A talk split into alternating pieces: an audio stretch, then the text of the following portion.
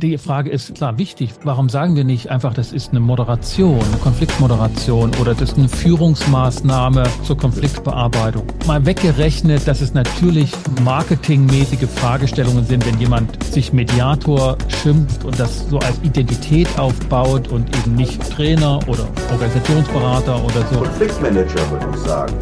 Und Konfliktmanager verfügt über sehr unterschiedliche Formate. Herzlich willkommen zum Podcast Gut durch die Zeit, der Podcast rund um Mediation, Konfliktcoaching und Organisationsberatung. Ein Podcast von Inkofema. Ich bin Sascha Weigel und begrüße dich zu einer neuen Folge.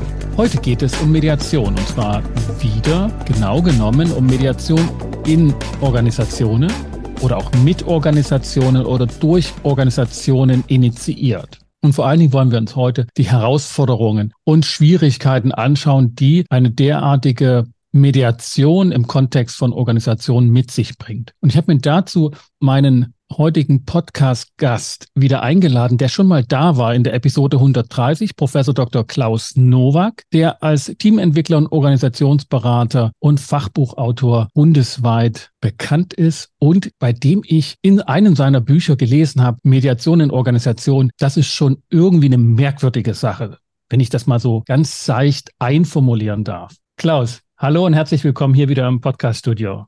Hallo Sascha, vielen Dank, dass ich wieder eingeladen worden bin. Ja, gerne. Ich habe es ja versprochen und du hast es auch gesagt, wir werden uns nochmal hören und sprechen. Und ich denke, auch wenn wir heute so ein etwas heikleres Thema für Mediatoren aufgreifen, dass es nicht das letzte Mal sein wird. Mediation in Organisationen findet statt, ist eine Realität. Es wird mit mediativen Methoden, mediativen Verfahrensweisen in Organisationen versucht, Konflikte zu bearbeiten. Es gibt sehr positive Berichte davon. Es gibt sicherlich auch negative Berichte. Ich will jetzt gar nicht mal sagen, was Einzelerfahrungen sind und was nicht. Du hast das in einem Buch deutlich markiert, dass Mediation in Organisationen problematisch ist. Du hast drei Punkte genannt. Das Machtproblem, Freiwilligkeitsproblem und das Ergebnisoffenheitsproblem. Ja. Und das würde ich mit dir gerne abarbeiten wollen. Heute gerne. hier im Podcast. Klaus, legen wir los. Legen wir los. Vielleicht sollte man grundsätzlich mal unterscheiden Mediation von Konfliktmoderation. Das geht häufig durcheinander. Ich bin ein Freund von klaren Definitionen. Und wenn man sich anguckt, was sind die Voraussetzungen für Mediation im ursprünglichen Sinne, dann ist es erstmal ein nicht existierendes Machtgefälle. Das Ergebnis ist offen, also auch wenn man kein Ergebnis hat, ist es auch ein Ergebnis. Und die Beteiligten müssen freiwillig kommen. Das sind die drei Punkte. Das sind drei Punkte, die Voraussetzungen sind für Mediation im engeren Sinne. Das unterscheidet sich von anderen Formen der Konfliktregelung, zum Beispiel der Konfliktmoderation oder dem Schlichtungsverfahren. Das gibt es ja auch. Oder auch, dass es Schiedsverfahren gibt. Das sind ja alles Möglichkeiten, Konflikte in Organisationen zu klären. Bei dem praktisch ein Dritter hinzukommt, ein Dritter, der keine Aktie, kein Interesse an der Lösung hat. Wenn man mal jetzt ja. Schiedsrichter, Schlichter, Moderator, ja. Konfliktmoderator, ja. nicht jetzt Business- oder TV-Moderator nimmt und in der Mediation. Der dritte ist sozusagen ein unabhängiger Akteur, der hinzugezogen wurde, in aller Regel von beiden Parteien von beiden Parteien. Und manchmal gibt es natürlich auch Schlichtungsverfahren, die vorgeschrieben sind durch Betriebsvereinbarung, Betriebsverfassungsgesetz, was auch immer. Das muss man fein unterscheiden. Und das alles unter dem Begriff Mediation zu subsumieren, wird der Mediation als sehr kostbarem Verfahren nicht gerecht wie, wie kommst du darauf, dass das alles darunter subsumiert? Also ich würde sagen, die Einigungsverfahren im Tarif- und, und Betriebsverfassungsrecht, Tarifschlichtungen, der Kle würde nicht sagen, die sind als Mediation deklariert. Oder wird das mittlerweile so gemacht, deiner Erfahrung nach? Ich erlebe, der Begriff Mediation wird sehr schnell benannt. Der Begriff Schlichtung in Organisationen also ich werde nicht eingeladen für eine Schlichtung, sondern für eine Mediation. Und bei der Mediation sage ich, hier sind bestimmte Bedingungen, die nur bei der Mediation äh, zutreffen. Und die halte ich für in Organisationen aus den von dir drei genannten Problemen für problematisch. Das heißt nicht, dass man eine Moderation durchführt. Ich will mal ein Beispiel nennen. Mhm. Äh, vielleicht ein anderer Satz, den ich in solchen Situationen nenne, ist, wenn ich eine Konfliktmoderation, wie immer man das nennen mag, in Organisationen mache, dann dürfen die Beteiligten zu keinem Zeitpunkt aus ihren Statusrollen entlassen werden. Das heißt, die Führungskraft bleibt Führungskraft. Der Mitarbeiter bleibt Mitarbeiter. Genau. Die Hierarchie wird mit reingenommen in das ja. Verfahren. Und ja. ich darf die nicht aus ihren Statusrollen entlassen, denn am nächsten Tag begegnen sie sich wieder in den Statusrollen. Und dann habe ich als Dritter, der dazukommt, nicht die Macht, die Beteiligten am nächsten Tag zu schützen. Und dieser Schutzaspekt im Zuge von Mediation oder Moderation am nächsten Tag, der ist mir total wichtig, dass beide geschützt sind, sowohl der Mitarbeiter und auch die Führungskraft. Und ich habe diese Menschen auch in der Schutzlosigkeit des nächsten Tages erlebt und begleitet. Und deswegen bin ich an dieser Stelle etwas strikt geworden. Ich kann das noch nicht ganz zuordnen. In der Moderation, weil sie auch im Verfahren ihre hierarchischen Rollen mitnehmen. Ne? Die, die können sie nicht an der Tür abgeben, der Moderation. Dadurch entsteht im Nachgang dann weniger Schutzbedarf. Inwiefern ist das so? Also wie, wie kommt das, ja. dass dann dadurch weniger Schutzbedarf besteht? Der Punkt ist, wenn ich einen Machtausgleich mache, beide haben die gleiche mhm. Macht und ich konfrontiere auch entsprechend in der Situation einer Mediation oder andersrum gesagt, wenn das Problem Führungsschwäche ist, dann wäre eine Mediation, wo ich genau diesen Machtausgleich herstellen muss, wäre geradezu kontraproduktiv. In einer Konfliktmoderation kann es durchaus sein, dass sich die Führungskraft, sofern sie mit einem Mitarbeiter einen Konflikt hat, der geregelt werden muss, dann muss ich auch der Führungskraft sagen können, und wie entscheiden Sie sich jetzt? Und dann trifft diese Person eine Entscheidung. Und indem ich diese Statusrolle negiere, stelle ich auch in der Fantasie eine Beziehungskonstellation her, wo alle glauben, es ist alles möglich du gehst davon aus, dass sozusagen eine Mediation in Organisation zur Voraussetzung hat, dass die auf gleiche Ebene gestellt so oder gedacht werden und nicht als Führungskraft oder Mitarbeiter in der Mediation agieren. Ja. Okay, das finde ich gar nicht. Ist gar nicht meine Idee. Das geht ja auch gar nicht. Das funktioniert ja gar nicht. Eben, dann darf ich es aber nicht Mediation nennen, ja. wo nämlich die Bedingungen für Mediation ziemlich gut beschrieben sind. Dann würde ich sagen, von meiner Perspektive aus, das Verfahren Mediation verlangt das nicht. Aber den Punkt, den du ansprichst, den finde ich, der ist richtig und der ist auch problematisch. Ich würde jetzt fast sagen, der war früher in der Praxis häufiger anzutreffen als heute, dass Mediatoren ihre Idee einer klassischen Mediation sozusagen vom Dreieck gemacht haben in Organisation und und ein bisschen salopp formuliert gesagt haben, okay, dann gib mir mal die beiden Personen, Paul und Paula, dass die Führungskraft und Hierarchieverhältnisse haben, spielt für mich keine Rolle. Ich brauche einen Raum, der ist abgeschlossen, vertraulich, da dringt auch nichts raus. Und dann mache ich mit denen eine Mediation und dann fährt die Mediatorin oder der Mediator wieder nach Hause und so am nächsten es. Tag werden Rechnungen beglichen. So ist es. Das, glaube ich, das gab es. Und das gibt es bestimmt auch noch heute. Ja. Ich würde sagen, das ist nicht im Mediationsverfahren oder im Begriff angelegt. Mediation braucht nicht diese mhm. Form des Machtausgleichs, dass man sagt, heute mal bitte keine Hierarchie, morgen gern wieder. Und das ist ja Wahnsinn. Dann kann ich dem ja auch einen anderen Begriff geben. Also Mediation vom Ursprung, Umweltmediation in den USA. Besemer finde ich ja immer noch einfach klasse, wie der das beschreibt. Er beschreibt das sehr deutlich. Und dann gibt es ja eben diese Trennungsmediation in der Juristerei in Deutschland. Das ist mhm. häufig, auch da gibt es ja eine Machtgleichheit, ja. wird hergestellt in der Trennungsmediation. Du sagst ja selbst, ja, das war früher. Und jetzt ist es aber so und da muss man aufpassen. Dann wäre es auch gut, das unterschiedlich zu nennen. Ja, ich würde sagen, aber der Unterschied ist schon, in der Trennungs- oder Scheidungsmediation gehen die beiden als eigenverantwortliche Bürger so wie sie im bürgerlichen Recht ihre Ehe ja. geschlossen haben, auch in die Scheidung. Ja. Und die Machtungleichgewichte ergeben sich zum Beispiel aus ökonomischen, sozioökonomischen Kompetenzen oder Machtsituationen, aus meinetwegen auch Eloquenz und Bildung, ja. zuweilen aber auch Einfluss Bereiche auf Familienmitglieder. Und dann gleicht sich das nicht in der Form aus, dass die gleich sind, aber jeder hat so seine Machtbasis. Da hast du ja auch Wunderbares drüber geschrieben, finde ich. Ja, aber in diesem Fall ist es so, diese Trennungsmediation ist ja teilweise auch Teil des gerichtlichen Verfahrens. Und wenn eine Trennungsmediation, ich kenne ja einige Richter, mhm. Familienrichterinnen und Richter, die das gemacht haben, dann ist die Gleichheit vor dem Gesetz dargegeben. Also vor der Institution, die das macht. Und wenn ich es in der Organisation mache, dann ist es auch ein Kontext, in dem aber diese Machtungleichgewichte gegeben sind. Ja, und die Mediation braucht das überhaupt nicht negieren. Die muss das ja. nicht versuchen wegzumachen. Ich würde sogar so sagen, und da würde ich sagen, das habe ich seltener gelesen unter Mediatoren. Aber wenn man mal den Gedanken nimmt, den Mediatoren immer und überall von Anfang an befürworten, alle Interessenten müssen an den Tisch bei einer Konfliktbearbeitung. Und bei einem Konflikt in der Organisation, ich gehe mal nicht so auf strukturelle Konflikte, sondern wirklich, Paul und Paula streiten sich laut und heftig. Ja. Und ziehen alle Aufmerksamkeit auf sich. Dann hat die Organisation mit den beiden, wie die zusammenarbeiten, ein Problem. Jawohl. Und jetzt kommt es. Und ich will noch die Pointe bringen. Wenn die das Geld bezahlen, dass Paul und Paula sich an einen Tisch setzen, genau. dann muss doch jeder Mediator sagen, also wenn die Organisation das bezahlt, dann muss die doch mit an den Tisch. Also das geht doch gar nicht anders. Ja. Und deshalb würde eine Mediation in Organisationen immer zur Voraussetzung haben, dass die Interessen der Organisation in das Mediationsverfahren so bleiben müssen, eingespielt werden müssen. Und das so wurde lange Zeit nicht gemacht. So ist es. Und vor allen Dingen kann es auch so sein, dass wenn ein Konflikt zwischen zwei Personen, das hatte ich ja auch, und habe ich, offensichtlich die Effizienz, das Funktionieren, die Funktionalität dieser Organisationseinheit beeinträchtigt, dann kann es auch nicht mehr freiwillig sein.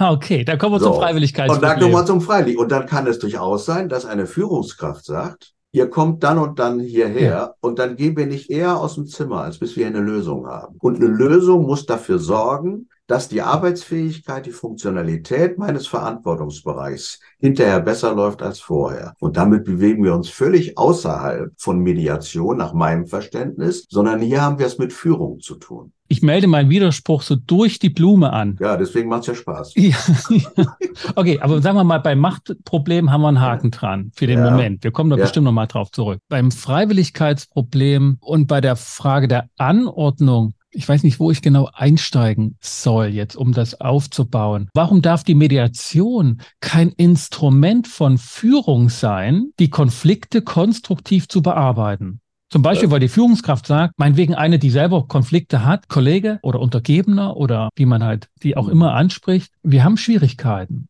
Mhm. Ich habe Perspektiven, die du nicht hast und du hast deine. Du hast fachliche, ich habe mehr Führung und wir, wir kommen da schwer überein. Das ist sozusagen so heftig, dass wir keine Arbeitsfähigkeit haben. Da würde ich sagen, diese Person kann nicht eine Mediation einfach verorten. Beziehungsweise andersrum, wenn die sagt, ich würde gerne einen unabhängigen Dritten hinzuholen in diese Organisationsmediation, dann würde ein guter Mediator sagen, also Ihr beide seid die engeren Konfliktparteien. Ihr könnt keine Organisationsmediation beauftragen. Das muss der Chef von euch machen oder die ja. Chefin. Und deshalb brauche ich von dort den Auftrag. So ist es. Und teilweise ist es auch so, dass man sagt, ist dieses Format, also zwei Mitarbeiter haben einen Konflikt, der Chef, die Chefin das Problem, ist die Frage, ist Mediation das richtige Format oder geht es eher darum, die Führungskraft zu coachen, wie sie mit diesem Konflikt umgeht?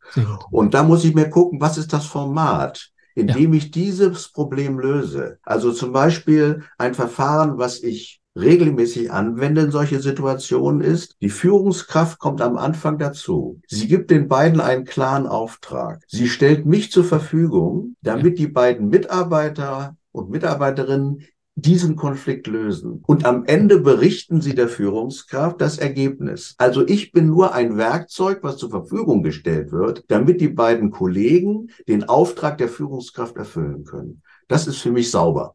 Sauber. Absolut. Und es ist die Konstellation aber, dass die Führungskraft nicht mit bei den beiden Konfliktparteien dazugehört. Aber wir hatten ja diesen Fall gehabt, dass sozusagen die Führungskraft Teil der Konfliktparteienlandschaft ja. ist. Und da handhabe ich zum Beispiel so, beziehungsweise ist das nicht selten der Fall, dass die Teammitglieder sagen, die Führungskraft ist wirklich unter aller Kanone und das Mindeste ist, dass die sich coachen lässt, dass ja. die sich verbessert. Und ja. das ist manchmal ein Ergebnis aus der Mediation, dass die Führungskraft sagt, okay, das habe ich verstanden, dass das bei euch so und so angekommen ist und dass das problematisch ist. Und ich werde mir das mhm. nochmal angucken, ich werde mich dann nochmal reflektieren, ich mache ein Coaching. Aber der Auftrag für diese Formation von Mediation, dass also ich in der Mediation mit einer Führungskraft und dem Team sitze, mhm. Das kann nicht nur diese Personen beauftragen. Es braucht Nein. dafür, in dem Fall ist es bei mir häufig Institutsleitung oder eben Personal. Ja, es, es braucht eine höhere andere Stelle, die sagt, ihr macht das und ich stelle euch jemanden zur Verfügung. Ja, und ich bin ja ein großer Freund von Aufwärtsfeedback. Und das, was du gerade beschreibst, wäre ein regelmäßiges Aufwärtsfeedback, wo ich eine Feedbackkultur herstelle, die eine ernsthafte Konfliktmoderation oder ein Festfahren der Führungskraft erschwert. Ja. Also es gibt Organisationen, ich nenne das mal als ein wirklich Positivbeispiel, das ist die GEZ, die Gesellschaft für internationale Zusammenarbeit, die alle ihre Führungskräfte einmal im Jahr einem Führungskräftefeedback ja. aussetzt nicht, sondern ihnen die Möglichkeit gibt, so finde ich seine Chance, ein Führungskräftefeedback zu machen. Und das ist was anderes. Auch das ist eine andere Veranstaltung. Da gibt es zwar auch moderative Elemente, die werden auch extern moderiert. Das ist auch. Und da hm. gibt es manchmal auch Dinge, wo dann Konflikte auftauchen und geklärt werden müssen. Aber auch da werden die Beteiligten nicht aus ihren Statusrollen entlassen. Kenne ich auch sozusagen von der GEZ. Grüße gehen raus. Eine sehr professionelle Organisation, die natürlich auch ihre praktischen Schwierigkeiten hat bei Nutzen natürlich. solcher Instrumente. Ich spule noch mal ein bisschen zurück. Ja. Weil, weil ich glaube, die, die Konstellation, es macht wirklich einen Unterschied für die Arbeit. Sind die Konfliktparteien hierarchisch organisiert? also Führungskraft und Team, dann ist klar, können die nicht alleine die Mediation beauftragen. Nein. Ich habe das einmal in einer ähnlichen Situation gehabt. Da hat ein Geschäftsführer von einem kleinen Unternehmen, 80 Mitarbeiter, Schwierigkeiten mit seinem Produktionsleiter ausgefochten und zwar vor der Mannschaft und war darüber auch entsetzt, wie die Eskalation abging. Und der hat dann gesagt, ich brauche eine Mediation, ich muss mich mit dem zusammensetzen, da muss ein unbeteiligter Dritter. Und es war natürlich so, dass die Organisation, also der Geschäftsführer, dann diese Mediation bezahlt hat. Das wusste auch der Produktionsleiter. Ja. Und das war ein Problem. Also, ne, das war natürlich, weil okay. die Kündigung ist natürlich formal ein Machtinstrument und eine Bedrohung für den Produktionsleiter. Der hatte aber andererseits seine Machtinstrumente gehabt. Ne? Der war sozusagen langjährig im Betrieb. Der Geschäftsführer war erst ganz neu. War allen klar, dass der nicht gegangen werden kann. Der hält den Laden zusammen. Und das war für mich den Versuch wert zu sagen, okay, dann komme ich zu Ihnen und mache das. Aber das war problematisch. Das ging das, nicht weg. Und das ist von der Freiwilligkeit her, muss man sagen, da wird ja ein Druck aufgebaut, wo die betreffende Person wenn sie in diesem Unternehmen eine Zukunft haben will, gar keine andere Möglichkeit hat, als sich diesem Verfahren zu stellen. Dann kommen wir zu dem Punkt Freiwilligkeit. Ja, da ist die Freiwilligkeit. Und diese Freiwilligkeit kann in einer Organisation, die auf Funktionalität angewiesen ist, nicht immer gegeben sein. Vielleicht so, Sascha. Ich glaube, dass bei solchen Verfahren in Organisationen es einen blitzsauberen, gut abgestimmten Vertrag geben muss, also jetzt ja. nicht einen Vertrag über Ortszeit und Honorar, sondern einen was psychologischen geht? Vertrag ja, geben muss. Was geht und was geht nicht. Ja, und was geht nicht. Und da würde ich sagen, das ist eine Kunst. Und ich würde auch empfehlen, dass jeder, jeder, jede Person, die in einer Organisation mit Mediation zu tun hat oder mit Moderation oder Konfliktklärung, was immer es ist, die muss ein klares Verhältnis zu Macht haben. Ich will mal etwas Provozierendes sagen. Ich habe viele Mediatoren und Mediatoren der ersten Stunde habe ich erlebt. Und diese Mediatoren und Mediatorinnen, die Frage ist, wer kommt zu welchem Verfahren? Wer macht welche Methode? Und da habe ich eben auch Menschen erlebt, viele, die haben ein Autoritätsproblem. Und da ist Mediation natürlich ein Verfahren, was ihnen von der Persönlichkeitsstruktur her sehr entgegenkommt. Und man kann das ewig fortführen. ewig fortführen. So. Also Ergebnisoffenheit ist da mehr, ist mehr Offenheit als Ergebnis. Ja. Aber da wären wir bei dem Thema. Ich würde noch bei der Freiwilligkeit bleiben wollen. Das ist mir schon auch nochmal ein wichtiger Punkt, den du auch schon angesprochen hast. Und ich glaube, man muss zwei, zwei Stränge in der Entwicklung betrachten. Das eine ist sozusagen das Jenseits der Gesetzgebung und was dort Freiwilligkeit genannt wird und erwartet wird, ist was anderes, als was Mediatoren aus ihrer Idee, wie Menschen Konflikte jenseits des Gerichts lösen können, ein anderes Verständnis haben von Freiwilligkeit. Also dort Ja. war Freiwilligkeit schon, weil ich stärker konnotiert mit, das ist mir lieber als das andere, das will Ja. ich jetzt machen, ich bin da voll als Mensch auch integriert und das hat sowas mit, vielleicht nicht unbedingt mit Lust und Freude zu tun, aber sowas mit, das ist jetzt das Beste, was ich machen kann. Also diese Medianten, diese Konfliktparteien bewegen sich anders in der Mediation, als wenn die Freitag oder Montagmorgen im Kalender sehen, Mittwoch kommt da irgend so ein Fremder und da kommst du zur Mediation. Alles weitere vor Ort. So. Und, und das ist eine Anordnung. De facto aber ist das kein Problem der Freiwilligkeit. Meines Erachtens ist ein Problem, das Mediatoren bearbeiten müssen, wie sie die Mediation durchführen. Aber es ist kein Hinderungsgrund, was eine mangelnde Freiwilligkeit wäre. Wir sind ja nicht, jetzt wäre ich ein bisschen politisch polemisch, in einem Sklavenhalterstaat. Jeder geht freiwillig zur Arbeit, auch wenn er keine Lust hat, auch wenn er sich was anderes erträumt und wenn er tief enttäuscht ist von seinem Arbeitsplatz. Aber er geht freiwillig zur Arbeit, wenn er geht. Also, ich würde das Wort Freiwilligkeit mal durch Entscheidung austauschen. Und das heißt, ich Mhm. entscheide mich, es zu tun. Und Ja. die Entscheidung, zur Arbeit zu gehen, hat auch was damit zu tun, dass ich auch Geld brauche, um zu leben. Die Entscheidung, dass ich mich einem Mediationsverfahren stelle, hat auch was zu tun mit dem Leidensdruck, den ich spüre und der auch durch die Organisation oder das Management auf mich ausgeübt wird. Ich wäre lieber woanders, aber ich gehe dahin, weil ich mich unter den gegebenen Umständen dazu entscheide, es zu tun. Aber das ist doch immer so in Konflikten, dass wir lieber was anderes tun würden wollen und wir sind sauer auf den anderen, dass der sich so benimmt. Keiner geht gerne in eine Mediation. Ja. Habe ich noch nie erlebt. Aber das heißt, wie groß ist der Druck? So Also- groß, wie das Arbeitsverhältnis Bestand haben soll. Aber da haben wir das Thema Freiwilligkeit natürlich. Wenn ich sage, Freiwilligkeit ist immer da, wo ich keine andere, keine andere Alternative auch sehe für mich.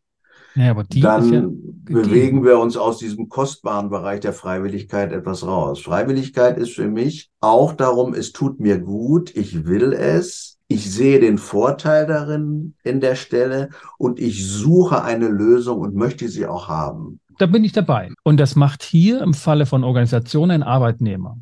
In Ja. seiner Rolle. Es ist nicht der Nachbar, es ist nicht der Hundebesitzer, es ist nicht der Ehemann, es ist der Arbeitnehmer in seiner funktionalen Rolle, So dass er seine Arbeitszeit verkauft gegen einen Monatslohn. Und in diesem Kontext unterschreibt er freiwillig zu Beginn seines Arbeitsverhältnisses, du Arbeitgeber darfst, das erlaube ich dir, mich bestimmen in einem bestimmten Kontext. Du darfst mir Anordnungen geben, und ich werde sie erfüllen, auch wenn ich später Ja. keine Lust dazu habe oder denke, ich wäre der bessere Ja. Chef. Ja. Das ist Ausdruck von Freiwilligkeit. Und ich werde, das behalte ich mir auch vor als Arbeitnehmer, das sagt auch diese Unterschrift, kündigen, wenn mir das nicht mehr passt. Und umgekehrt, ja. Und umgekehrt. Und wenn ich denke, dass deine Anordnung zur Mediation Schwachsinn ist, dann werde ich, wie bei allen Anordnungen auch, prüfen müssen, ob ich dem widerspreche.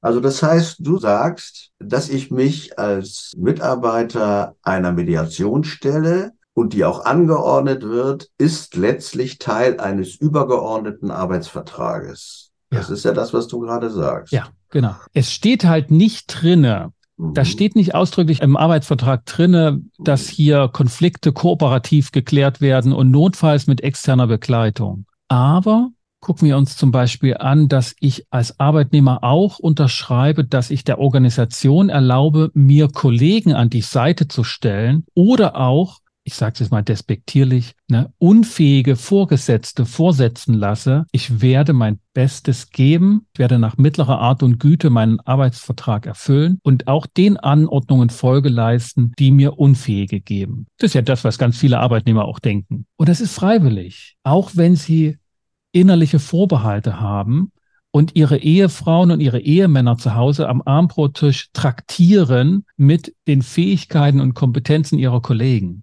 Ja, damit hast du natürlich einen Rahmen geschaffen, wo im Prinzip dann alles oder vieles möglich ist. Ja. Wichtig ist nur, Also vieles, nicht alles, aber nee, vieles. ja, alles, vieles habe ich ja korrigiert auch, vieles möglich ist. Aber das würde ja bedeuten, mir ist es wichtig, dass wenn Menschen in einem Verfahren sitzen, was sie Mediation nennen in Organisationen, so sage ich es mal, dass ihnen genau das, was du gerade beschreibst, klar ist. Ja. Und ich habe erlebt, dass dort Menschen auch sitzen mit grandiosen Vorstellungen davon, dass mit einmal Mediation etwas ist, was out of the box stattfindet und wo sie mit einmal mit allen gleich sind und alles hat gleich viel Wert ja. Und das Ergebnis spielt keine Rolle. Hauptsache sind sehr zufrieden. Ja. Und das ist tatsächlich, finde ich, wir, haben jetzt den Fokus auf die Mitarbeiter, ne, die da angeordnet ja. wurden. Das ist echt Arbeit. Da weiß ich auch, was ich tue. Dann im Sinne von, das ist richtig Arbeit. Das macht auch nicht diesen anfänglichen Spaß, da sozusagen intrinsisch motivierte Konfliktparteien zu haben, die sagen, ich möchte an meinem Konflikt wachsen und ich finde, es ist eine Chance für mich. Und ne, ich habe alle Bücher gelesen von Konflikt ist was Tolles und was Nährendes. Nee, das ist natürlich ganz anders. Die sitzen dort verschränkte Arme, gucken zum Fenster raus und sagen, wieder mal so eine Maßnahme von meinem Vorgesetzten. Und dann eine Entscheidung zu bekommen, diese Entscheidung, ich sitze hier in der Mediation, beinhaltet noch nicht die Entscheidung, dass ich sage, und ich möchte an einer Lösung mitarbeiten. Und wenn es zum Beispiel so ist, was ich auch erlebt habe, dass zwei Mitarbeitende einen Konflikt haben mit einer Führungs, äh, nicht mit der Führungskraft, sondern sie haben einen Konflikt, dann ist für mich immer auch die interessante Frage, die ich stelle in Organisationen, dem Vorgesetzten, der muss ja mit rein, das sagt es ja auch, also zumindest in die Vertragsgestaltung mit rein. Ist meine Frage immer, hat irgendeiner der beiden Konfliktparteien einen Vorteil davon, sich einer Lösung zu verweigern? Und dann weiß der eine, ich bin länger hier, ich habe Sozialpunkte, ich bin letztlich unkündbar. Wenn ich mich verweigere, muss der andere gehen letztlich. Das ist der Punkt, glaube ich auch, den man noch größer aufziehen kann und sagen, wieso machen denn Vorgesetzte heute so eine Mediation, wenn sie einfach auch Anordnungen durchführen können? Ja, ja. Und die Antwort ist einfach, aber immer noch nicht angekommen in unser aller Köpfen und Herzen, wir sind nicht mehr im Arbeitgebermarkt von früher. Ja. Es ist eine pure Verzweiflung von Organisationen, sich mit Mitarbeitern auseinanderzusetzen, weil man auf sie angewiesen ist. Es ist teurer und aufwendiger. Jemand an, man kann nicht mehr sagen, da warten noch zehn andere draußen, die können morgen deinen Job machen. Nee, wenn da welche warten, dann ist es ein Riesenaufwand, die anzulernen. Und man weiß nicht, was rauskommt. Und man ja. weiß, und das ist ganz sicher, wenn man die angelernt hat, haben wir wieder Konflikte mit denen. Ja. Denn das ist nun mal so. Wir können die Konflikte nicht umgehen. Nein, das kann man nicht. Aber es ist auch wichtig, dass äh, Organisationen von Anfang an, wenn sie Recruiting machen und Mitarbeitende betreuen von der Anfang her. Es ist nicht nur eine Frage der Schwierigkeit, was passiert in Konflikten, ja. sondern es ist ein neues, soll man sagen, ein neuer heimlicher Kontrakt, ja. ein verborgener Arbeitskontrakt, gerade eine Masterarbeit, wo eine Kollegin Recruiting-Probleme beschrieben hat und sagt, das dialogische Prinzip muss im Prinzip schon beginnen, bevor jemand eingestellt wird. Der Recruiting-Prozess muss im Prinzip schon dialogisch aufgebaut werden. Das findet ja auch statt. Mittlerweile mehr und mehr, weil diese Not ja tatsächlich existiert. Also diese Fach Kräftemangel oder wie man auch welche Schlagworte nimmt, dass wir einfach gutes Personal aus einem Mangel heraus, heraus wählen müssen. Die sind nicht einfach so da. Und deshalb, da glaube ich, dass Mediation in Organisationen ein Grund ist, dass das durchgeführt wird. Also auch per Anordnung, was ja an sich unlogisch ist. Aber man erhofft in diesem Verfahren eine Zusammenarbeit wiederherzustellen, die man alleine mit Anordnung nicht hinbekommt. Also eine angeordnete Mediation ist für mich möchte ich nochmal zum Ausgangspunkt kommen, mhm. keine Mediation, sondern mhm. Mediation ist für mich hat ganz enge Bedingungen, ich verweise auf Besemer, geknüpftes Verfahren und dann kann man lieber andere Begrifflichkeiten. Ich habe ja in dem Buch auch ja. geschrieben, eine Tabelle ja. zu sagen, welche anderen Formate gibt es, wo auch Konflikte geregelt werden können. Ich bin einfach Definitionsheini. Das kann ich gar nicht beurteilen. Also so lese ich deine Bücher jedenfalls nicht. Die Frage ist klar wichtig. Warum sagen wir nicht einfach, das ist eine Moderation, eine Konfliktmoderation oder das ist eine Führungsmaßnahme zur Konfliktbearbeitung? Mal weggerechnet, dass es natürlich marketingmäßige Fragestellungen sind, wenn jemand sich Mediator schimpft und das so als Identität aufbaut und eben nicht Trainer oder Organisationsberater oder so. Konfliktmanager würde ich sagen eher. Und ein Konfliktmanager verfügt über sehr unterschiedliche Formate der Konfliktbearbeitung. Und das finde ich auch ist der richtige Zugang. Und es ist dennoch ein Lernprozess gewesen im Kontext dieser Weiterbildungen. Und ich würde jetzt nicht sofort sagen, dass der ausgebildete Mediator auch ein guter Konfliktcoach ist, aber der hat natürlich viele Anlagen dafür und, und, und, hat viele Instrumente dazu schon gelernt. Aber ja, ich denke, Es geht so weit mittlerweile, dass gute Mediationsausbildungen einen großen Wert darauf legen, diese Auswahl treffen zu können von, was ist das richtige Konfliktmanagementverfahren und den Organisationen auch wirklich Organisationen mitdenken in der Aufgabenstellung. So ist es. Man kann nicht mehr sagen und auch nicht das Verlangen zur Organisation sagen, ich mache gerne eine Mediation, aber nichts wird nach außen dringen. Das ist zutiefst vertraulich. Du gibst mir einen Raum, da kommen die zwei Leute hin und dann mache ich mit denen eine Mediation. Die sind nämlich zwei Menschen, die ihr humanistisches Entwicklungspotenzial anhand des Konflikts fortführen wollen. Und das sind keine nur Arbeitnehmer und, und diesen Kontext wegmachen wollen. Das geht und, einfach nicht. Und du als Führungskraft, deine Aufgabe ist es, die Ergebnisoffenheit einzugrenzen. Ja. Also in welchem Rahmen, in welchem Spektrum hat sich eine Lösung, die hier erarbeitet, zu bewegen. Deswegen muss die Führungskraft, das sagst du, die muss rein, sie muss zumindest einen Auftrag geben. Und ich bin nur Auftragserfüller. Also da kommen wir zur Ergebnisoffenheit. Ich würde noch vorher diesen Punkt, weil die Frage fand ich schon richtig und ich habe sie für mich auch noch nicht endgültig, aber ich erinnere mich immer an Professor Redlich, der ja auch in Hamburg bei dir da oben aktiv ist, der ja auch Konfliktmoderation ja als Schlagwort für sich hatte. Ich habe es so erlebt, dass es so zwei Formen von Auftragsbeginnen oder Anfängen gibt. Das eine ist sozusagen, dass eine Führungskraft oder Leitungskraft sagt, ich mache eine Klausur, also ich brauche einen Moderator für schwierige Gespräche im und mit meinem Team. Da gibt es kein Auswahlrecht für die Beteiligten. Die müssen dann mit dem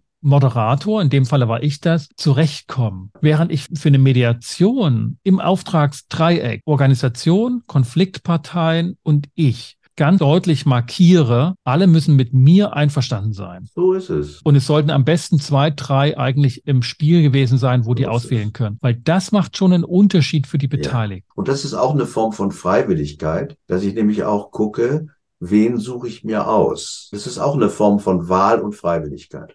Und dort wird auch dann die Botschaft gesendet von der Organisation. Uns liegt mehr daran, dass du nicht nur angeordnet die Mediation beginnst, sondern die Wahrscheinlichkeit sich steigert, dass du sie auch eigenverantwortlich, freiwillig in der Lösungserarbeitung auch mit vollendest. Also und dazu brauchst du einfach ein Wahlrecht, bezogen auf Inhalte des ja. Verfahrens, worüber wird geredet, mit wem musst du da reden, mit wem willst du in der Mediation agieren und wer kommt noch mit dazu. Also auch die Beteiligten, die identifiziert wurden, das kennst du auch als kennst als Organisationsberater, ne? Da sind zwei identifiziert, die sind laut und dann sitzt du mit dem im Raum und die sagen, also wir, wir, wir sind eigentlich also klar sind wir mal laut, aber wir, wir kennen uns schon seit 20 Jahren und gute Freunde. Aber unsere beiden Vorgesetzten, das geht gar nicht.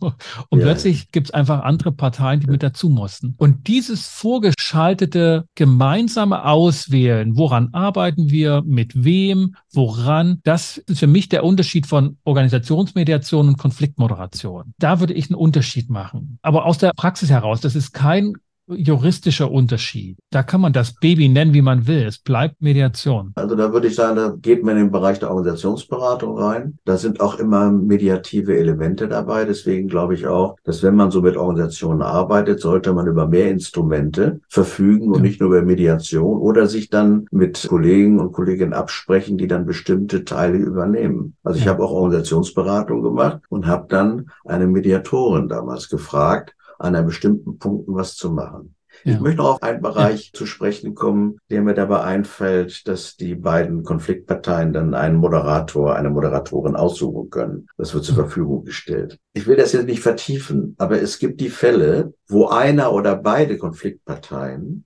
ein Interesse daran haben, der Führungskraft zu zeigen, dass das nicht das richtige Verfahren ist. Und dann öffnen sie sich dem, aber sie lassen den Mediator, den Mediatoren, lassen sie scheitern. Das heißt, dass sie kein Interesse haben, es zu tun. Und es wäre gut, als jemand, der diese Konflikte regelt, wie immer man diese Person nennen mag, wachsam zu sein, dass nicht alle Menschen, die einen Konflikt präsentieren, ihn auch lösen wollen. Das ist eine Falle von Beratenden generell. Da wäre ich vorsichtig. Dafür gibt es bestimmte Sicherungsfragen, bestimmte Vorgehensweisen, werden. Das wäre nochmal ein eigenes Gespräch. Aber es geht erstmal darum, da wachsam zu sein, dass nicht alle, die das sagen, gerade wenn es unter Druck erfolgt in Organisationen, ja. wo du ja sagst, ja, das ist auch richtig. Da darf ich nicht in die emotionale Falle reingehen und mir ein Scheitern anziehen, was die anderen vorplanen. Das, glaube ich, ist eine sinnvolle und häufig anzutreffende Desillusionierung, gesunde Desillusionierung von Mediatoren. Es ist nicht so, dass alle ihre Konflikte konstruktiv und ja, so Wachstums-, Persönlichkeitsentwicklungsorientiert lösen wollen, sondern das hat handfesten Lebensbedarf im Arbeitsalltag. Ohne Konflikte ja. geht's nicht. Und das wäre schrecklich, wenn ich mich auf meiner Arbeitsstelle wohlfühlen würde. Da spielen psychologische Prozesse, die die TA auch gut aufgearbeitet hat genau. in psychologischen Spielen, glaube ich, wirklich äh, eine große Rolle. Ja. Und Mediatoren tat das gut, dass sie in Organisationen gemerkt haben, das Spiel läuft anders und das ist nicht einfach nur kapitalistisch oder organisational, was so ein bisschen Herzenskälte mitschwingen lässt.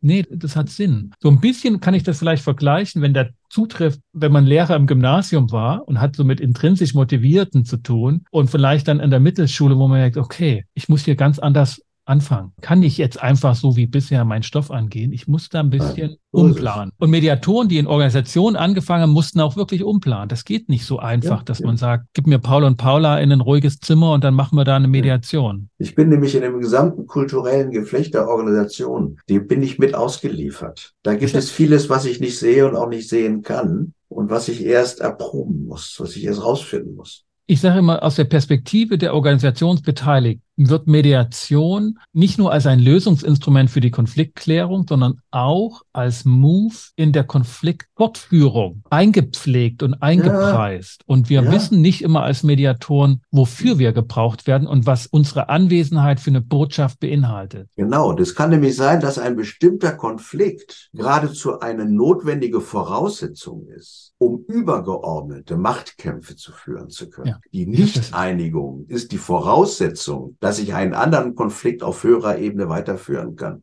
Ich habe das einmal wirklich als klare, ehrliche Ansage nach der Mediation von einer Leitungskraft gehört, die auch ne, in der Mediation, eine Vermittlung, eine Klärungsvermittlung wollte mit einer anderen Leitungs, also die aber ihr untergeben war. Und das Gespräch war merkwürdig. Kein Haken dran gekriegt. Vielleicht kennst du das, ne? So zweieinhalb Stunden im Trüben gefischt und es war nicht so wie wie sonst. Also alle Erfahrung war und die sagte, weil ich habe da natürlich, da müssen wir wahrscheinlich wirklich noch mal einen zweiten Termin und so ganz habe ich nicht den Eindruck, dass das gefruchtet ist, dass sie da sich darlegen konnten, dass sie sich äh, mitteilen konnten und verstanden haben. Naja, die eine Person sagte, ja doch, mir ist schon klar, ist dann rausgegangen und die Auftraggeberin in dem Falle auch, die sozusagen budgetverwaltend war und auch da dann mich engagiert hatte, die sagte, doch, doch, die Botschaft ist angekommen, Herr Weigel, wir brauchen keinen. Und dann, was denn für eine Botschaft? Na, die Botschaft, dass ich hier das nicht mit mir machen lasse. Ja, ich wusste, okay, das war nicht mein Spiel. Da war ich jetzt eine Figur.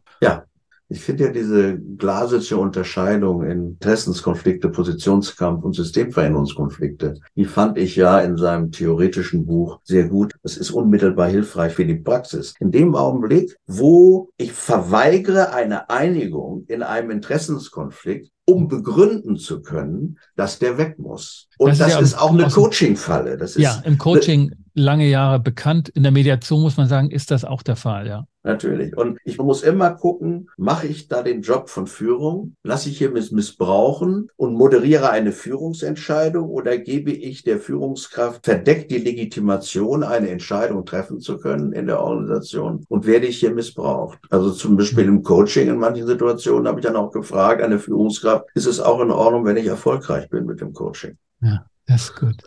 Ne? so. Dann passt auch noch jetzt ein relativ junger Fall, wo ich anlässlich von Konflikten und wo die Anordnung der, der Leitungskraft auch zu Konflikten geführt hätte. Es ging um Gesundheitsmanagement und Arbeitszeiten, wo die Leute krank waren und Fragestellung, ob da jetzt ein Muster dahinter ist oder nicht. Und sollte als Vermittler da tätig werden. Und es ging erstmal nur um Einzelgespräche. Ne? Die, die Bitte war also, mit den Personen zu sprechen und zu gucken, inwieweit da für eine Mediation oder für gemeinsame Gespräche ein Raum ist. Und an den Ergebnissen war der überhaupt nicht interessiert.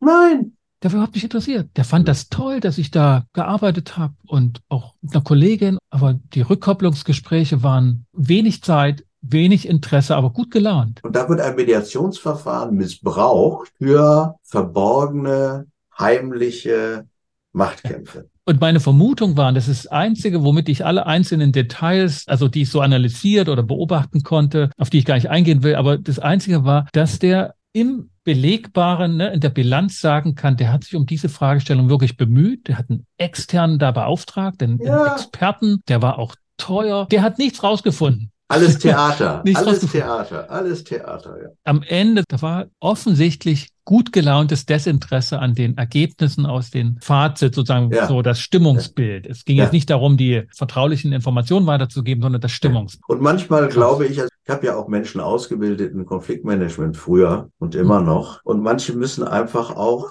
auf die Nase fallen und ihre Erfahrung diese diesbezüglich zu machen und brauchen dann einen guten Supervisor, der ihnen hilft, dann ja. das für sich auszuwerten. Das lässt sich schwer mitteilen, weil ich ja als Mediator erstmal mit einer guten Absicht reingehe. Und am liebsten wäre es mir, die würden am Ende sich die Hand geben und ja. sagen, auch wir konnten uns nur so missverstehen. Ne, diese gute Absicht auch zu projizieren, dass das auch die Ideen der Beteiligten sind. Ja. Da kommen wir zum letzten, zum allerletzten Punkt, den können wir abhaken, ja. weil wir den schon ein paar Mal besprochen haben. Mhm. Die Ergebnisoffenheit, die ist begrenzt ja. in Organisation. Ja. Und, und wenn es gut läuft, dann sagt auch die Auftraggeberseite, die Führungskraft, die Leitungskraft, die die Mediation organisiert, initiiert, bezahlt, ja. sagt, das ist drin, das ist nicht drin, das sind die Leitplanken und innerhalb dieser Leitplanken gibt es einen Spielraum. So ist es. Und ihr müsst den ausfüllen. Eine nette kleine Anekdote von zwei Kollegen in einer Organisation, die mit einmal im Rahmen einer Mediation, einer Konfliktmoderation, sagten, sie wollen nicht mehr miteinander arbeiten. Ja. Und da war meine Frage, und Sie kriegen ja Gehalt. Wie wollen Sie denn dennoch eine professionelle Zusammenarbeit und Arbeit abliefern unter der Maßgabe, dass Sie nicht mehr zusammenarbeiten wollen? Ja. Und damit würde ich gerne den letzten Teil der Sitzung verbringen.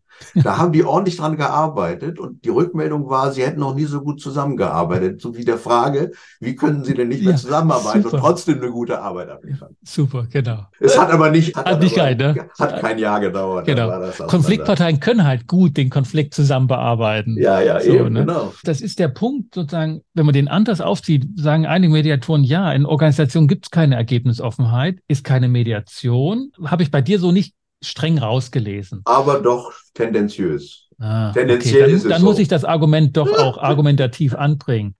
Das ist bei einer Scheidungsmediation doch auch nicht anders. Die haben begrenztes Geld, die haben begrenzten Wohnraum, die haben begrenzte Familienmitglieder, die betroffen sind. Das ist doch nicht so, dass Mediation offen ist wie ein Scheuntor, sondern es findet im Kontext des Machbaren statt. Ja, Sie können auf jeden Fall sagen, ich breche die Mediation ab. Das können die in der Organisation auch. Aber das heißt, die Ergebnisoffenheit, nämlich ohne Ergebnis rauszugehen, ohne jedes Ergebnis, das ist in der Organisation nicht ohne weiteres gegeben. Doch, das ist der Punkt, der in der Auftragsklärung deutlich angesprochen werden muss. Die Leitungskraft, die die Mediation initiiert und sagt, ich stelle euch einen externen Mediator zur Verfügung, damit ihr Arbeitsfähigkeit in dem Rahmen, den ich euch zur Verfügung gestellt habe oder ja. der besteht, hinbekommt hat zur Konsequenz, wenn ihr keinen Vorschlag, es bleibt ein Vorschlag, es ist noch nicht verbindlich, was in der Mediation zwischen Aha. denen besprochen wird. Wenn der Vorschlag unterbleibt und ihr sagt, wir finden keine Einigung zwischen uns in diesem Kontext, dann ist beiden klar, die Organisation entscheidet. Und zwar nach ihrem Gutdünken oder nach ihrer Sichtweise. Und das heißt, sie ist weniger partizipativ dann. Also, dass wenn ich eine Einigung nicht dabei führe, dann immer auch andere Möglichkeiten greifen. Also auch wenn ich mich nicht entscheide, entscheide ich mich. Weil die Organisation sozusagen dann auf sich zurückgeworfen ist und sagt, ja, okay, die Mitarbeiter finden keinen Lösungsweg, ich muss jetzt entscheiden und denen ist das bewusst. Das finde ich eine schöne, klare Absprache, wenn das am Anfang klar ist. Das meinte ich. Es muss am Anfang sehr klar ja. abgesprochen werden, was es ist. Und dann sage ich mir immer noch, nee. Und ich möchte gerne den Begriff Mediation den würde ich gerne als eigenständiges Verfahren mit bestimmten Bedingungen so lassen. Und anderes dann anders nennen. Und dafür gibt es ja auch andere Begrifflichkeiten. Also da bin ich an der Stelle, bin ich irgendwie äh, definitorischer Purist und würde ja. sagen, es ist so kostbar, dass man sagt, hier ist, kann man das kostbare Instrument einer Mediation machen und in Organisationen spielen, was sagst du richtig, andere Sachen eine Rolle, die ich auch anders nennen würde. Ich finde zum Beispiel eine Schlichtung, finde ich zum Beispiel einen sehr schönen Begriff. Ist aber was anderes. Ist was anderes, ja genau, es ist was anderes. aber die Pointe, die Pointe wird nach, die, die baut sich immer mehr auf. Das, was du beschreibst, die Mediation sozusagen in diesem Rahmen zu behalten, wo es was ganz Wertvolles ist, ja. was ganz Eigenes. Es ist kostbar, es ist kostbar. Was ganz, ja, was ganz, und was Exklusives. Ja. Das wünscht sich so viele Mediatoren auch. Ich, ich weiß. Die das Gesetz haben wollten. Ja. Und das Gesetz steht dieser Ansicht entgegen. Es ist genau andersrum sogar von Gesetzes wegen. Das, was bisher Moderation war oder Klärungshilfe oder Teamentwicklung sogar oder sogar Unternehmensberatung, ja. wird jetzt gesetzlich als Mediation definiert, weil das so ein offenes Gesetz ist, dass all diese Vermittlungen drunter fassen. Das ist so eine Ironie der Geschichte, finde ich. Und trotzdem existieren die unterschiedlichen Formate. Aber dann kann ich sie doch unterschiedlich nennen. Aber gut, das ist ja. jetzt anyway. Und es gibt die kostbaren Momente, wo ich mit zwei Menschen zu tun habe, wo alle Bedingungen der Mediation gegeben sind. Ja, absolut. Jetzt kommt sozusagen von meiner Perspektive die Pointe. Also ist eine der ersten Fragen, wenn mich jemand anruft aus Organisationen und sagt, wir brauchen da, wir haben einen Konflikt, wir brauchen jemanden, dann frage ich als erstes, okay, fachlich korrekt, sind Sie beauftragt und, und sind Sie nicht involviert? Und das zweite ist, haben Sie das schon irgendwie Mediation genannt oder irgendwie, dass das passieren wird? Wenn nicht, ist gut. Bitte sagen Sie nicht Mediation. Ihre Mitarbeiter werden googeln, sie wollen sich informieren, sie ja. lesen was von Freiwilligkeit, sie lesen was von Ergebnisoffenheit ja. und wir werden erst ja. einmal eine Stunde reden müssen. Wir klären, wir machen eine Konfliktklärung. Oh, das, das, das ist die Pointe. Und manchmal ist es ein Coaching. Manchmal muss ich die Führungskraft coachen, ja, ja Teamcoaching. Ja. Oder ich muss die Führungskraft coachen, ja. weil sie nicht entscheiden will. Und dann wäre ja geradezu eine Mediation oder eine Konfliktmoderation würde ja noch deutlicher machen, dass die Führungskraft führungsschwach ist. Wir haben es da wirklich mit einer ganz humorbelasteten Situation zu tun, dass die externen Berater, die sich unterschiedlich benennen auch und dann vielleicht sogar so einen Dreiklang haben von Training, Coaching, Mediation ne, oder Teamentwickler, Gruppendynamiker und Organisationsentwickler. Die haben so ihre Ideen und das gibt's auch gute Abgrenzungen, auch die professionell begründbar sind. Und mit diesem Mediationsbegriff, der eben auch justizpolitische Intentionen hatte, dass ja. das eine Konfliktklärung gerichtsentlastend sein soll, gibt es dieses Mediationsgesetz, was reinhaut wie ein Pflock und steht dort und sagt sich, jetzt haben wir hier juristische Begriffe von Mediation ja. und guck mal, was drunter fasst und da passt dann alles von denen drunter und es hat ja. Konsequenzen. Und früher nannte man das einen Vergleich juristisch. Ich komme aus der Juristenfamilie, nannte man das einen Vergleich. Heute heißt es Mediation. Ja, wenn der Richter ja? entsprechend ja, Vermittlungsbemühungen gemacht ja, hat. Genau. Da ist wirklich noch viel Arbeit auch und auch Irritationsarbeit. Ich kann da nur auf Professor Trentschek verweisen, der auch hier im Podcast das dargelegt hat. Die Konsequenzen des Mediationsgesetzes sind noch nicht annähernd in der Beratungsbranche aufgeschlagen, was vor allen Dingen damit zu tun hat, dass das Mediationsgesetz kaum Sanktionen kennt und keine Konsequenzen beinhaltet. Es nährt die Fantasie der absoluten Gleichberechtigung. Und das ist tatsächlich erschwerend in der Konfliktbearbeitung. Möglicherweise, und das will ich nicht sagen ungesagt lassen, ist es aber auch ein Einfallstor, dass Mitarbeiter zunächst mal sagen, okay, meinetwegen, wir es halt, dass sie doch nochmal diese Fantasie oder die Hoffnung haben, dort geschieht was anderes. Und dort, glaube ich, machen Mediatoren auch wirklich einen Unterschied. Ja, Wenn sie sich nicht verbünden mit den Konfliktpersonen gegen die Organisation, weil sie sagen, humanistisch geprägt, ne, das ist alles Teufelszeug mit der Organisation, die saugen euch aus und da verliert man sein wahres Ich. Und sich auch nicht verbündet mit der Organisation, dass. Menschen einfach nur funktionale Handlanger sind. Wenn man deren Köpfe haben will, muss man mit ihren Gedanken und Ideen auch wirklich arbeiten können. Also, und das alles müssen Menschen im Kopf haben und verarbeitet haben und eine Haltung zu haben, wenn sie sich auf Konflikte in Organisationen einlassen, auf die Regelung. Dann müssen ja. sie das wissen. Das ist in der Tat so ist für dich, der du Ausbildungs machst, ein Appell an dich, dass du sagst, und sie müssten zumindest von diesen Dimensionen wissen. Und diesen Appell nehme ich freiwillig auf. Ja, ich weiß. So mit meiner ganzen Eigenverantwortlichkeit, weil das, das stimmt, das kann man nicht oft genug betonen. Das ist ein eigenes Spiel in Organisation oder durch Organisation initiierte Mediation durchzuführen. Klaus, was soll ich sagen? Ich ich glaube, wir sind uns einig bei aller Differenz äh, im Detail, aber ich glaube von der Praxis her, was es bedarf, klar. ja, was es bedarf, auch an Aufmerksamkeit für das Detail, habe ich jetzt keine grundlegenden Differenzen. Ich auch nicht. Gehört. Und das gemeinsame Appell gegen Naivität mögliche, wenn man sich auf solche Verfahren einlässt in der Organisation. Ich fand es wirklich dankbar und geradezu erfrischend, dass du in deinem Lehrbuch oder in deinem Buch Konfliktlandschaften das so deutlich markiert hast, dass Mediation in Organisation eigentlich nicht geht So, das, weil das ist echt eine gute Ausgangsirritation. Ja, es ist auch in Ordnung. Da kann man sich auch dran reiben. Also ist ja auch gut provoziert, was zu machen. Das löst ja auch Denkprozesse aus. Und Menschen können eine andere Meinung haben oder andere Begrifflichkeiten, aber es muss, die Sache muss klar sein. Und da erlebe ich zwischen uns auch Übereinstimmung. Hatte ich dir eigentlich schon erzählt, dass ich eine Firma mal gegründet hatte mit meinem Kollegen Florian Winhardt? Grüße gehen raus. Piri Piri Consultant in Landau. Die haben wir damals Konfliktlandschaften genannt. Ach nee. Ja, genau. Oh. Das war, schon lange her, 10, 20, 15 Jahre ja. Konfliktlandschaften. Und der Titel hat für viel Irritation gesorgt. Vor allen Dingen, als wir dann unsere Flyer, das sage ich jetzt dir ins, ins Geheimnis hinein, unsere Flyer geschrieben haben und haben vergessen das zweite T bei Konfliktlandschaften. Und dann ging die Konfliktlandschafe raus. Es war peinlich. Es war so. Ich, ich, du, ich kann, da könnte ich auch noch so ein oder zwei Sachen anfügen. Hm? Es ist nicht aufgefallen. Und irgendwann saßen wir so vor unseren Flyern und hatten noch bestimmt tausend Stück und dann. Es ja. ist unserem Gehirn geschuldet und gedankt, dass es solche Dinge vervollständigt von selbst. Ich habe geschmunzelt, als ich dein Buch, das ist ja relativ neu, ne? 2022 ja, ja. oder so, ja, ja, gelesen habe, dachte ich mir, das ist ja ein Ding. Und ich okay. habe den Titel habe ich schon seit Ewigkeiten in der Schublade gehabt. Ja. Ja. Und dann war irgendwie Corona und dann dachte ich, auch, jetzt schreibe ja. ich das mal alles und, zusammen. Und, und jetzt wird er, wird er in vielen unterschiedlichsten Kontexten verwendet. In der Soziologie habe ich ihn jetzt auch gehört. Es gibt jetzt verschiedene Formate dazu, um eben diese in der Gesellschaft auch verhandelten Konflikte irgendwie verorten zu können. Ne? Also das, genau. das fand ich eine interessante Entwicklung. Ja, die sagen, beschreiben die Kontexte von Konflikten. Die werden damit erfasst. Aber letztlich liegt ja der Teufel im Detail. Ja, und, und hat dort seinen Spaß. Wir werden ihn äh, ihm austreiben. Wir gucken uns Konfliktlandschaften nochmal an. Ja, gerne. Klaus, ich wünsche ja. dir einen schönen Tag, eine gute Zeit. Bis ja. alsbald. Tschüss, Ade. Sascha. Ade.